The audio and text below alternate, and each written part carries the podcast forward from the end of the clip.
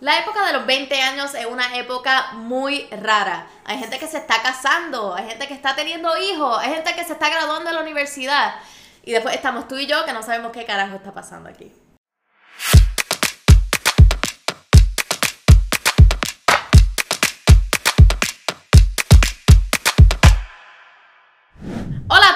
A todas, bienvenidos a otro episodio de Enemiga del Silencio, donde hablamos todos los temas que ustedes me piden y los que no me piden también. Todas las semanas es una aventura distinta, porque no solamente yo conozco un poquito de ustedes cuando ustedes me escriben, sino que conozco un poquito de mí misma. Esta semana eh, llevo toda la semana pensando como lo raro que es estar en la época de los 20 años. Este, o sea, esto siendo desde los 20 hasta los 29. Ese es más o menos como que ese, ese, ese mambo del que estamos hablando. Eh, y estaba pensando de lo weird que era que yo tengo amistades que están como que engaged. Tengo amistades que van a tener hijos. Eh, tengo amistades que pues están, que, que, son mayores que yo y que están comenzando de nuevo en la universidad. Eh, so, en realidad esto es una época donde everyone is just doing their thing, pero hay un denominador común. Y es que todos en algún punto nos hemos sentido como que no sabemos qué carajo está pasando. We don't know what's going on. No sabemos cuál es el mambo, no sabemos lo que viene antes, lo que viene después, cuándo se supone que hagamos las cosas, si las estamos haciendo bien, si las estamos haciendo mal. You know? Yo siempre he dicho que si yo le puedo facilitar la vida por lo menos un poquito a la gente, yo sería una persona feliz. Y como no hay nadie que me la facilite a mí, es mejor que yo sufra y le cuente las lecciones de vida a ustedes, a que estemos todos sufriendo. Así que vamos como que a no sufrir todos. Y nada, hear me out.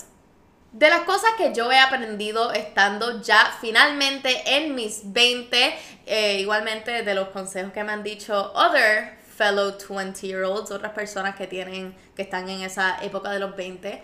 Número uno, y yo creo que la más importante, o sea, no, no sé por qué esto no se dice lo suficiente y todos nos creemos tan independientes a veces. Número uno es que no tengas miedo a pedir ayuda. Desde que somos chiquitos estamos buscando la independencia. Desde que le pedimos a nuestros papás que nos dejen a nosotros escoger nuestra ropa, que nos dejen nosotros hacer nuestra comida, que nos dejen salir con nuestras amistades solos.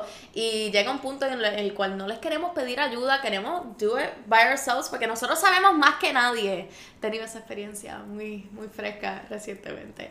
No sabíamos lo que estábamos haciendo, pero como quiera, ellos nos daban como que ese brequecito para que tomáramos nuestras decisiones. Pero ahora que estoy en mis 20, me encuentro pidiendo la ayuda a mis papás o a otras personas como que mayores, más que nunca me encuentro pidiendo como que consejos, pidiendo ayuda, porque en realidad yo no sé qué yo estoy haciendo. Hay veces que me siento que estoy súper perdida y eso está súper bien. Igualmente es bueno comunicar esas dudas, comunicar esas inquietudes que uno tenga, porque uno no sabe quién tiene la respuesta. Y yo quiero, si quiero dejar algo claro, es que está súper bien preguntar, eh, tener las cosas mal, no saber exactamente lo que estás haciendo, porque para eso está la gente que lo ha hecho antes que nosotros. Para que les preguntemos y para que nosotros no la pasemos tan difícil. Así que pidan ayuda, por favor. no eres tan manganzón ni tan manganzona para no estar pidiendo ayuda. Igualmente me he dado cuenta de la siguiente premisa y es que mientras más miramos para el lado, mientras más miramos a la otra persona, nos sentimos que estamos más retrasados que nunca. Y es que siempre lo he dicho, lo he dicho en otros podcasts anteriormente, que la gente no va a estar publicando sus fracasos, la gente no va a estar diciéndote como que, ay, Dios mío, me colgué, o no pasé la reválida, o no, tú sabes, mi relación no funcionó, tú sabes, la gente no va a estar publicando sus fracasos, así que cuando estamos constantemente rodeándonos del suceso de todo el mundo, del éxito de todo el mundo, nos sentimos de que a lo mejor nuestra vida no está teniendo tanto éxito, y es que todos somos exitosos en el momento que comenzamos a progresar. So, no se sientan que solamente porque tu progreso sea un poquito menos rápido, menos acelerado que la otra persona, que el tuyo es unexistent, eh, que no existe. Eh, así que vamos a enfocarnos en mirar únicamente nuestro progreso, mirar únicamente nuestro camino para progresar. cuando estamos pendientes a las cosas de los demás, vamos a estar, no vamos a darle el enfoque que necesitan nuestras cosas para progresar. Que tu única competencia seas tú. Y por último, y el más importante, yo siempre, yo siempre digo que el que, el que del que voy a hablar al momento es el más importante, todos son importantes de igual forma. Anyways, un consejo muy importante es que no cojas todo tan en serio. Cuando cogemos las cosas muy en serio, cuando cogemos las cosas muy a pecho, nos damos cuenta de que nos afectan más de lo que deberían. Si acaso un problema que puede ser muy chiquitito, puede ser así de chiquitito, para los que están escuchando esta versión en audio es como que es bien chiquitito. Un problema bien chiquitito. Y lo amplificamos y lo hacemos sentir como que se nos está cayendo el mundo encima. Cuando en realidad son cosas que le pasan a todo el mundo. Son situaciones que pues lamentablemente hay que sobrepasarlas. Los momentos difíciles van a venir. Pero los momentos difíciles son importantes para que después esos momentos buenos sean even better. Sean mejor aún. Así que no cojas las cosas tan en serio, ríete un poco. Cuando hagas algo mal, aprende de eso. Cuando te tropieces, cuando te sientas que el mundo se te está cayendo encima, pon las cosas en perspectiva y mira todas las cosas positivas que pueden salir de esa cosa negativa o todas las otras cosas buenas que te están rodeando cuando está pasando esa cosita pequeña negativa.